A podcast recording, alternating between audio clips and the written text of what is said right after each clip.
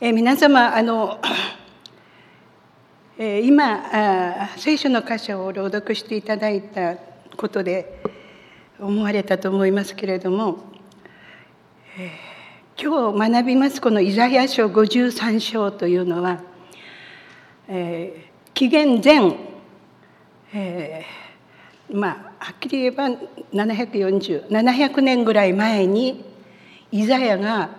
神様から幻が与えられ言葉を預かった言葉なんですね。ところがこのイザヤ書53章今読んでいただいたところを読んで聞いておりますとまるで、えー、2000年前にイエス様が地上に来てくださって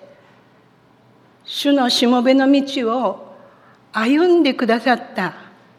そのことを何て言うんでしょうかこうルポっていうんですね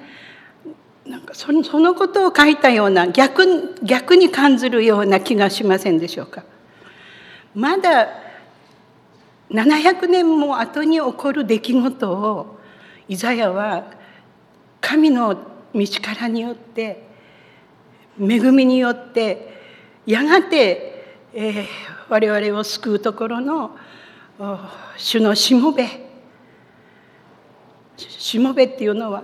奴隷ですよね。主のしもべとしてイザヤ書に何回も書かれているのであります。このもうちょっと細かい勉強したことはもうそれどうでもいいんでありまして。とにかく今日のこの出来事が予言の言葉であるのにもかかわらずもう今起こったそのこととあまりにもこの一致しているので錯覚を起こすぐらいであります。ですからこのイザヤ書53章をある神学者の方は、えー、第5番目の福音書だと言った方がおられるというんですね。5番目っていうのはマタイマルコルカヨハネと私たちは聖書を開くと新約聖書の最初に書かれていますけれどもその 4, 人の福音書の次に出てくるそのような内容のものであるというふうに、え、おっしゃっておられます。またある神学者はですねこれはもはやこの予言ではなくて福音なんだとそんなふうにおっしゃっている方もおられます。またあの マルチン・ルーサーという牧師先生はこれはもう暗唱すべき、えー、言葉だと。そのようにあの53章のことを言っている。それほどに多くの方々がこの50イザヤ書53章を通してイエス様の十字架の出来事をもう一度深く私たちの気づかなかったことをしっかりと教えてくださるのであります。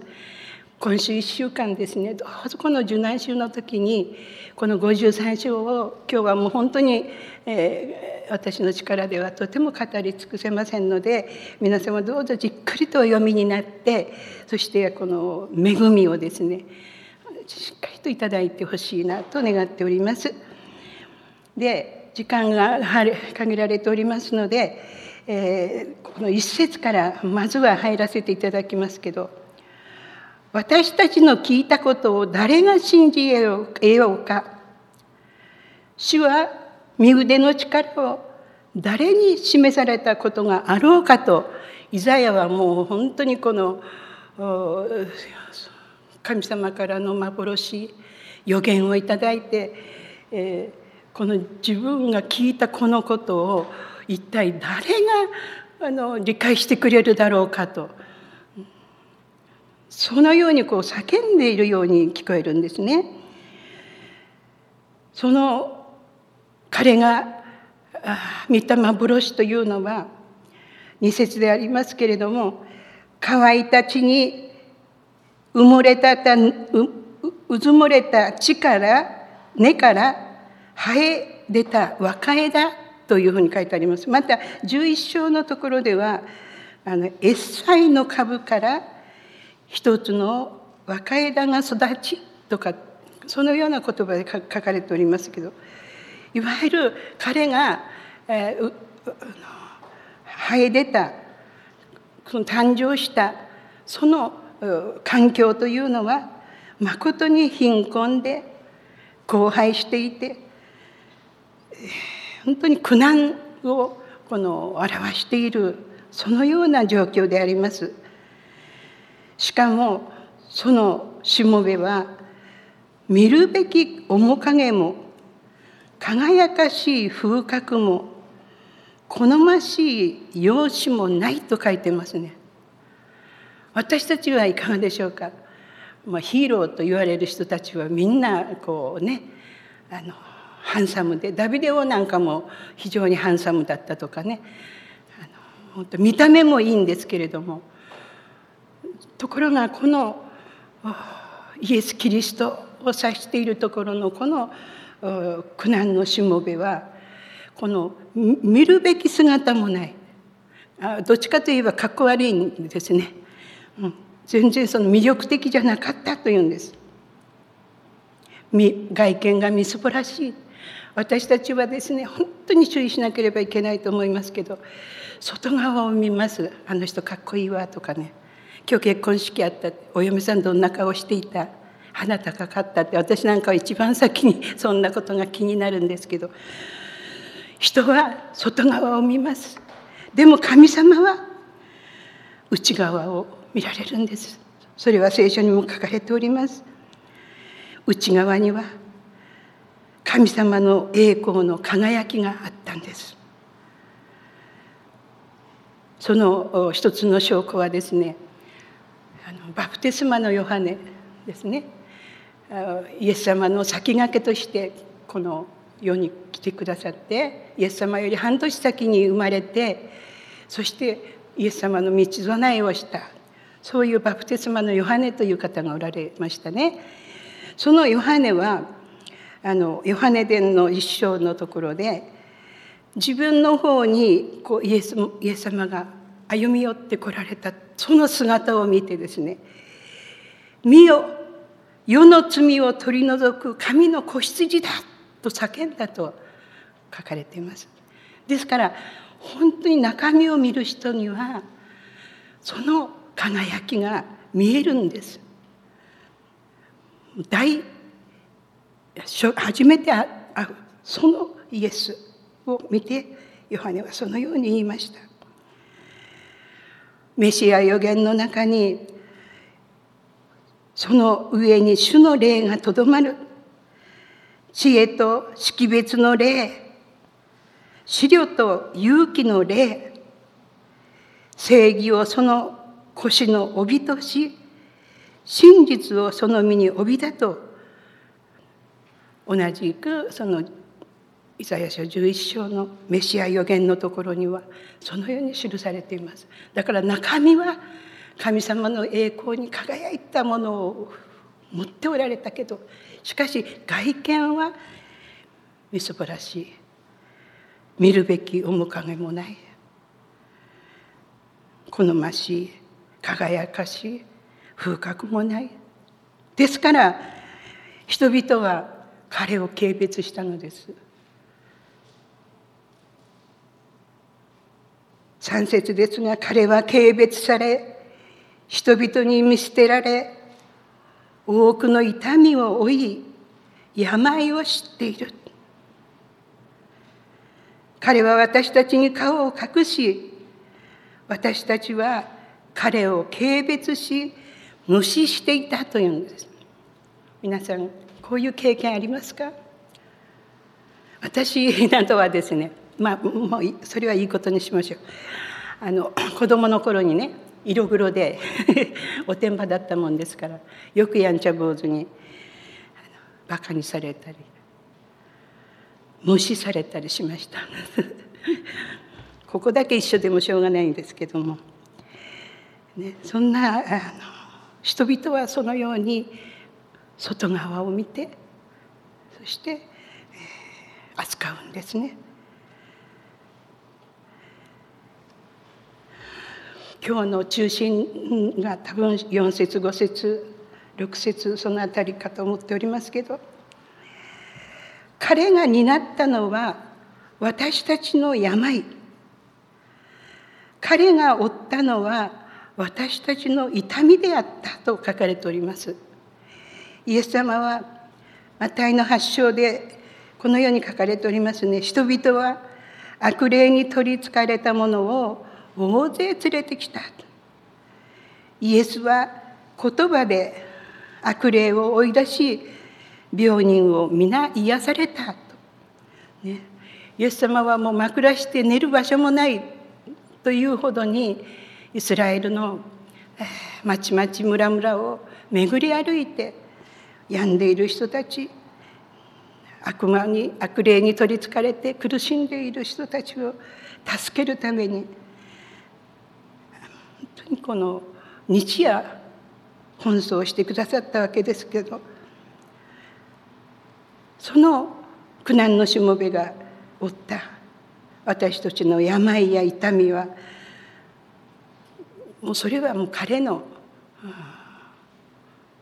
彼のことであって自分たちには関係ないと思ってたんですね。しかもその方がやがて十字架に、え引かれていって鞭打たれて罠にはめられていくわけですけどもこの4章のところで私が今回とても心に深くこの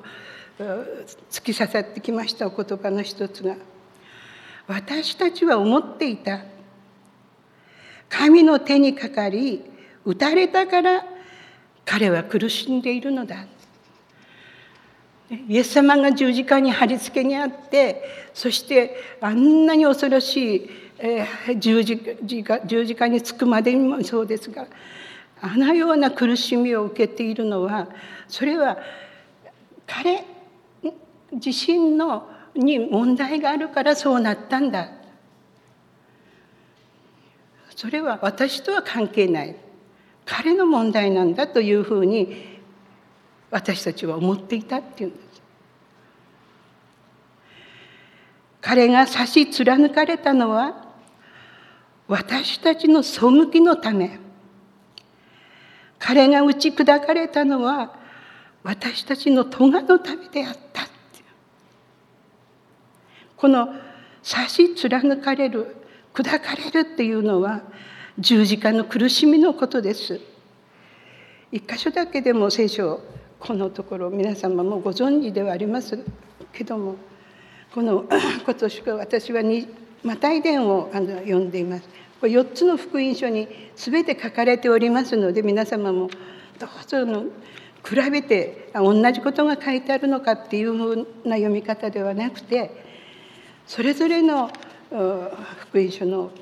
記者たちが角度を変えてその出来事を記しておりますので是非ともそのことを見ていただきたいと思っているのですけれども。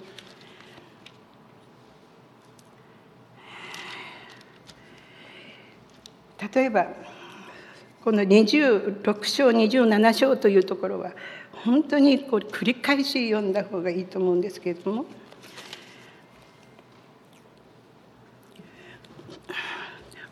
私が一番悔しいのは兵士から侮辱されるところであります。えー、57ページの27節からである。27の27ですけど。それから総督の兵士たちはイエスを総督官邸に連れて行き部隊の全員をイエスの周りに集めた。そしてイエスの着ているものを剥ぎ取り赤い街灯を着せ茨で冠を編んで頭に乗せまた右手に足の棒を持たせその前にひざまずきユダヤ人の王万歳と言って侮辱した。また唾を吐きかけ足の棒を取り上げて頭を叩き続けた。このようにイエスを侮辱した挙句街灯を脱がせて元の服を着せ十字架につけるために引いていった。これはほんの一一時のことの出来事を記しているところでありますけれども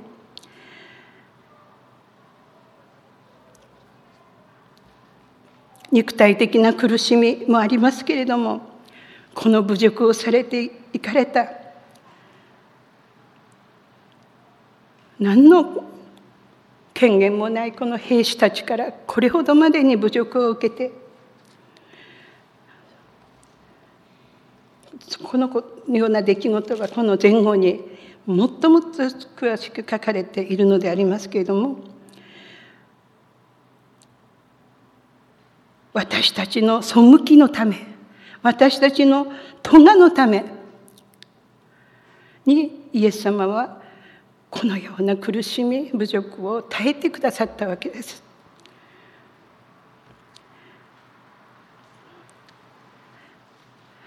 神様のこの悲劇と言われる神様のこの十字架の出来事の中心になるものはこの代理贖罪ということであります。難しい言葉ですけども。本当はこの人が罰を受けるべき罪人でありこの人が死んでお詫びしなければならない死に値する罪を犯したものであるけれどもこの人に身代わりになってこの苦難のしもべが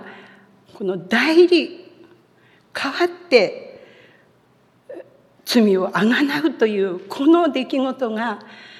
神様のご計画御心であったのです。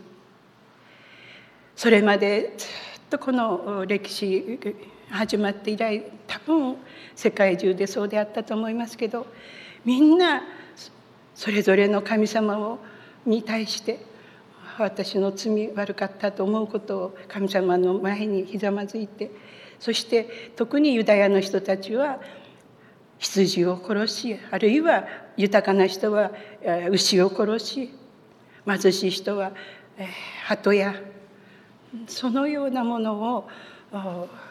自分の身代わりとして神様の前にほふって殺して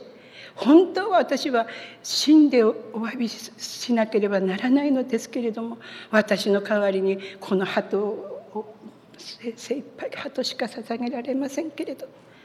羊しか捧げられませんけれど私の身代わりとして私の罪を許してください。それがずっとこのイエス様の時代も行われていたんですね。けれども神様は動物たちの代理ではなくて人間一人一人が神様の前に再びこの身代わりとなって死ぬというようなことが起こらないようにご自分の愛する独り子であるイエス様をこの全人類の罪の贖いとして十字架に捧げる。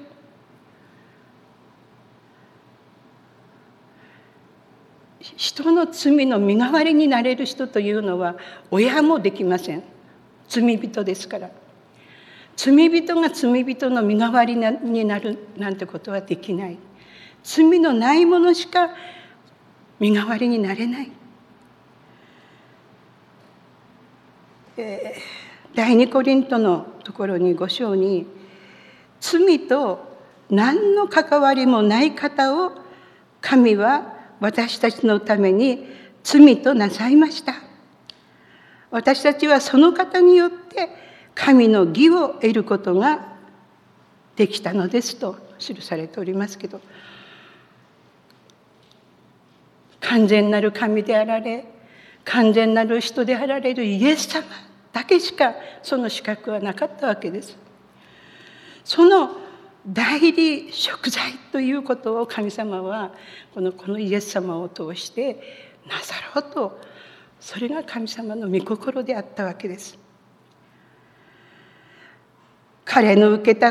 懲らしめによって私たちに平和が与えられた彼の受けた傷によって私たちは癒されたとこの6章5章のところに記されておりますね。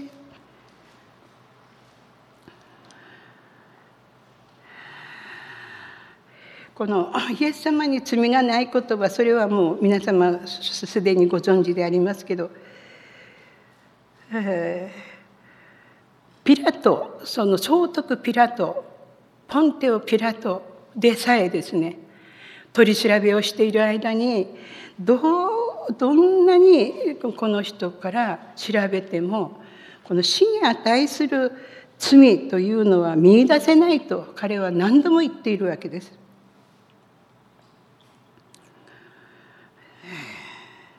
またイエスを裏切った弟子のユダでさえもですね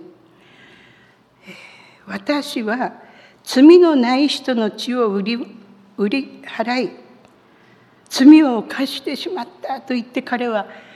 その受け取った30枚の銀貨を神殿にこの投げ返して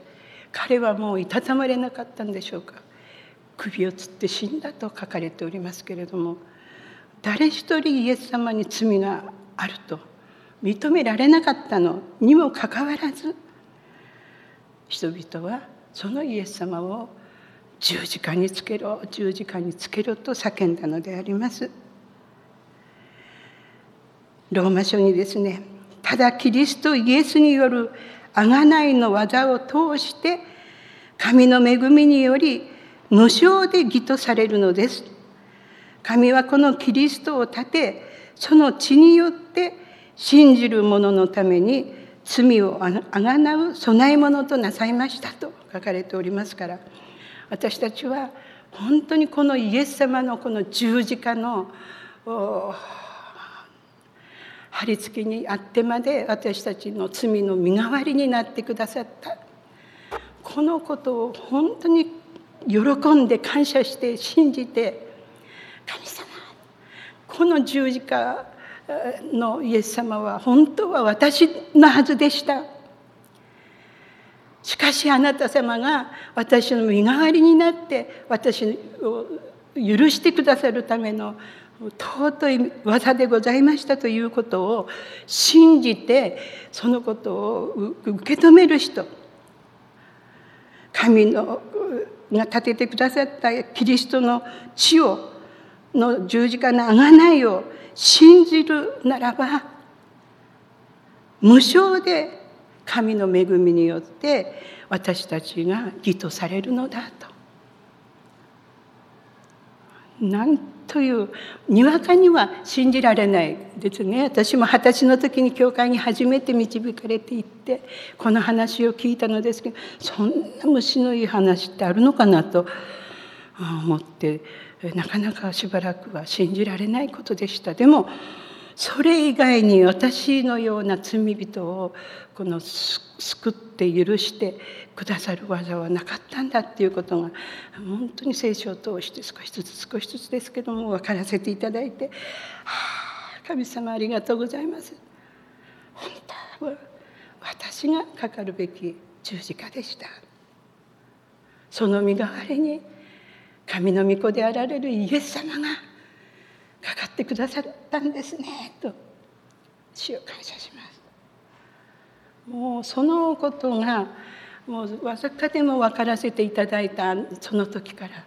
私の人生は本当に180度変えられたんです。不自由な人々のその慣習の中で生きていたそのような私田舎者の私にとって。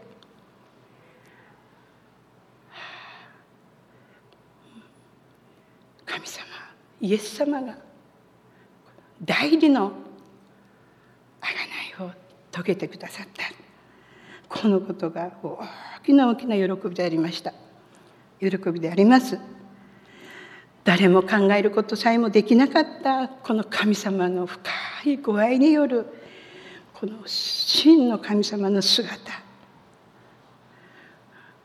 ご自分の独り子を殺してまでも私たち人々を愛してくださる神様の愛。これが神様の知恵であります。神様の憐れみであります。私たちは羊の群れ。道を誤りそれぞれの方向に向かっていった。私たちを人間を本当にこう羊に、ね、例えられますね。本当にこの羊というのは群れをなしてしか生きていけない動物。本当にこの自分の力では生きていけない弱い動物。その羊の群れ。その群れは一匹が左に行けばみんな左に寄っていってしまう私たちの現実の、ね、社会を見てもそうであります神様の方に向かっていくべき私たちが違う方向に神様を無視する方向に神様よりもより遠い方向に向かっていってしまう自己中心的な勝手な生き方をしている私たちでありますけどその私たちの罪を全て主は彼に負わせられた。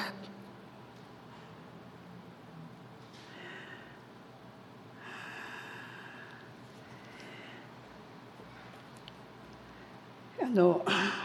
余談になってしまったかもしれませんけどこの同じ時代にあ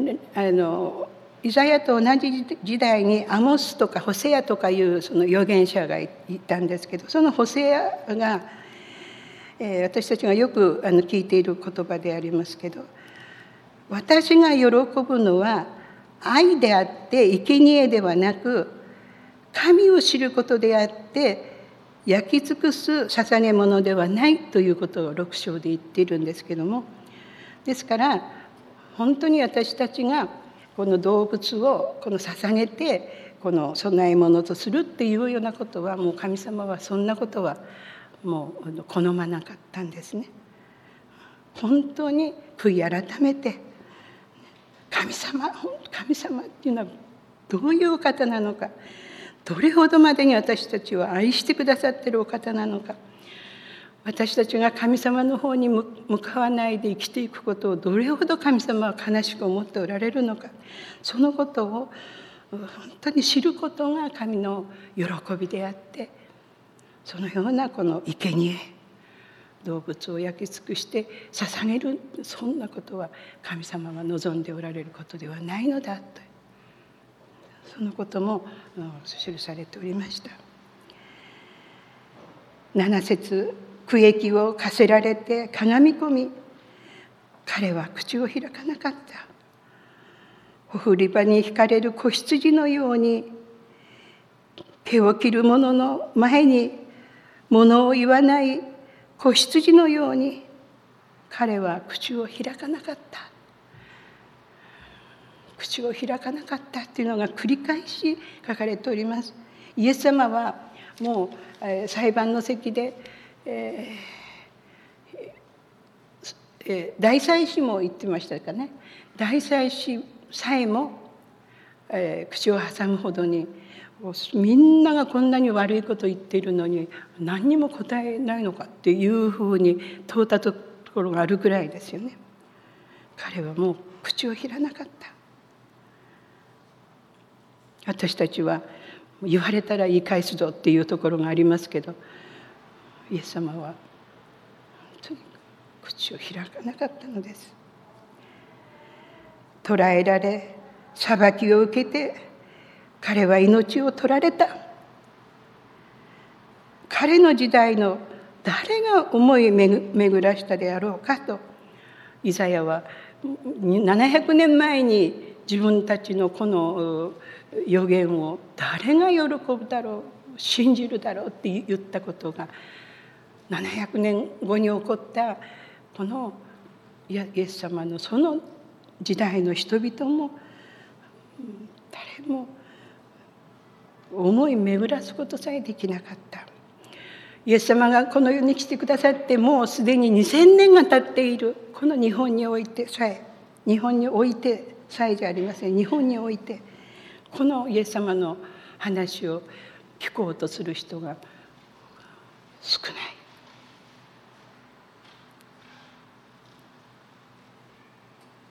思い巡らすことをもっと違うことを思い巡らす。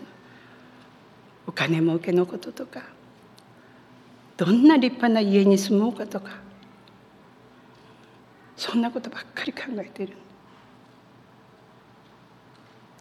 私の民の背きのゆえに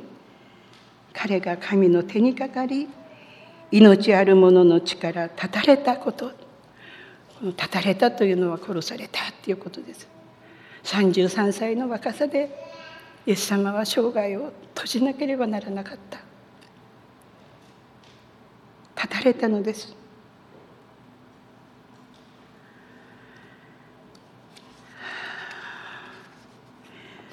時間が来てしまいました。もっとあの実はもっと続くんですがちょっとそこは皆様どうぞどうぞあの聖書をお読みになってください。えー、本当に素晴らしい聖書のお言葉です。イザヤの命を懸けて私たちに、えー、書き記してくれたくださった箇所であります。時間の関係で誠に残念でありますけれどもまたあとはお任せいたします。お祈りをさせていただきたいと思います。